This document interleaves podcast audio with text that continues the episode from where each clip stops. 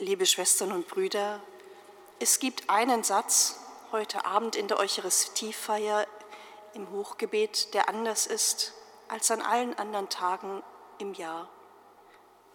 Und das ist heute.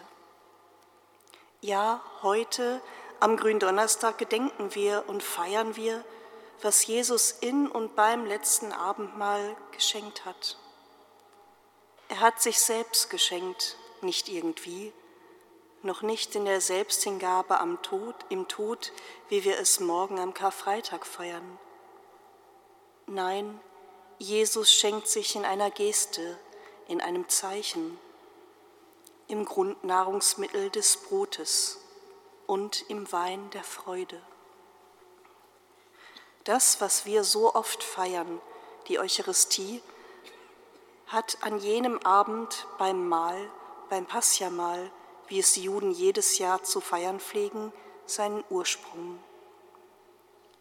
Jesus stiftete ein Gedächtnismahl, ein Freundschaftsmahl und ein Erlösungsmahl. Wenn Jesus nach dem Brotwort und dem Kelchwort hinzufügt, tut dies zu meinem Gedächtnis, dann weil er sich ein für allemal und je neu und aktuell in diesen beiden Zeichen verschenken will. So kamen seit jeher die Juden zusammen, um im Passiamal der großen Freiheitstaten Gottes zu gedenken. Jedes Mal, so erinnern sich die Jungen und die Alten, wenn wir zusammen das Passiamal feierten, dann spürten wir, dass wir zusammengehören. Dann hatten wir keine Angst vor den Herrschern dieser Welt. Jedes Mal so erinnern sich die ganz Alten, wenn wir von der Hand in den Mund lebten, als wir durch die Wüste zogen und das Brot vom Himmel fiel, das Manna, und aus Steinen Wasser quoll, das lebendige Leben, dann waren wir unserem Gott am nächsten. Wenn Jesus nun in diesem Mal, in diesem Gedenken der großen Taten Gottes die Worte umdeutet und sich selbst als das Brot des Lebens und das Blut des neuen Bundes bezeichnet, dann öffnet sich in diesem Gedächtnismal eine neue Dimension. Jedes Mal, so erinnern sich die Jünger Jesu, wenn wir zusammen Brot brachen und Wein dazu tranken, dann war es so, als würden wir uns gegenseitig das Leben geben. Dann war es so, schenken wir uns einem anderen. Jedes Mal, so erinnern sie sich, nahm der Geist Gottes von uns die Angst voreinander und die Fremdheit untereinander. Einer achtete auf den anderen, dass er keine Not litt. So aßen und tranken wir miteinander, und Gott war mitten unter uns.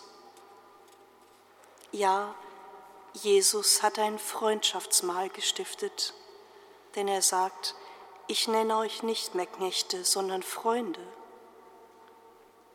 Freundschaft fängt da an, wo wir Brot miteinander teilen, das heißt, wo wir das Leben teilen, wo wir das teilen, was wir zum Leben brauchen.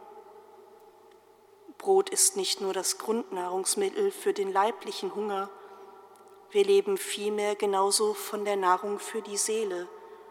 Und als solche schenkt sich Jesus, damit wir uns dieses Lebensgrundnahrungsmittel der Liebe weiterschenken. Freundschaft fängt da an, wo wir Brot miteinander teilen.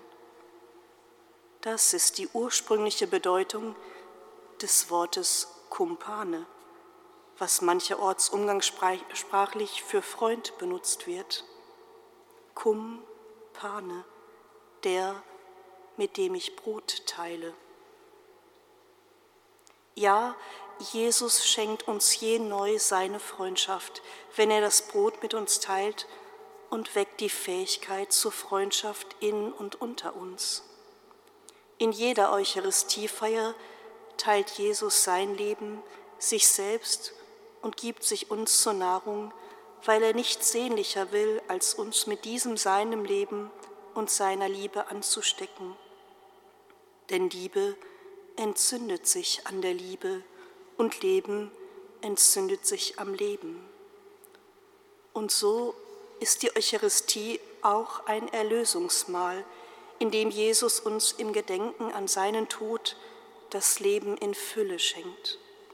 Quasi die Kurzfassung dessen, was wir in den kommenden Tagen dem, im entschleunigten Zeitraffer durchleben werden.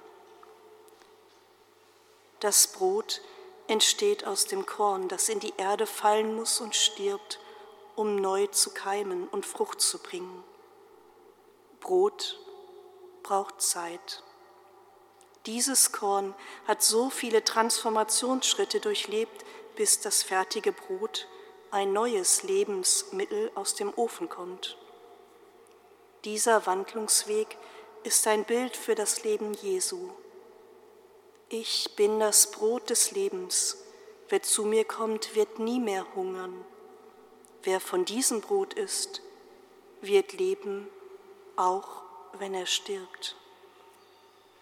Jedes Mal also, wenn wir zusammenkommen und Eucharistie feiern, wenn wir das Brot Jesus in unseren Händen halten, dann entzündet sich die Liebe an der Liebe und das Leben am ewigen Leben. Ja, tun wir dies heute und jedes Mal zu seinem Gedächtnis. Amen.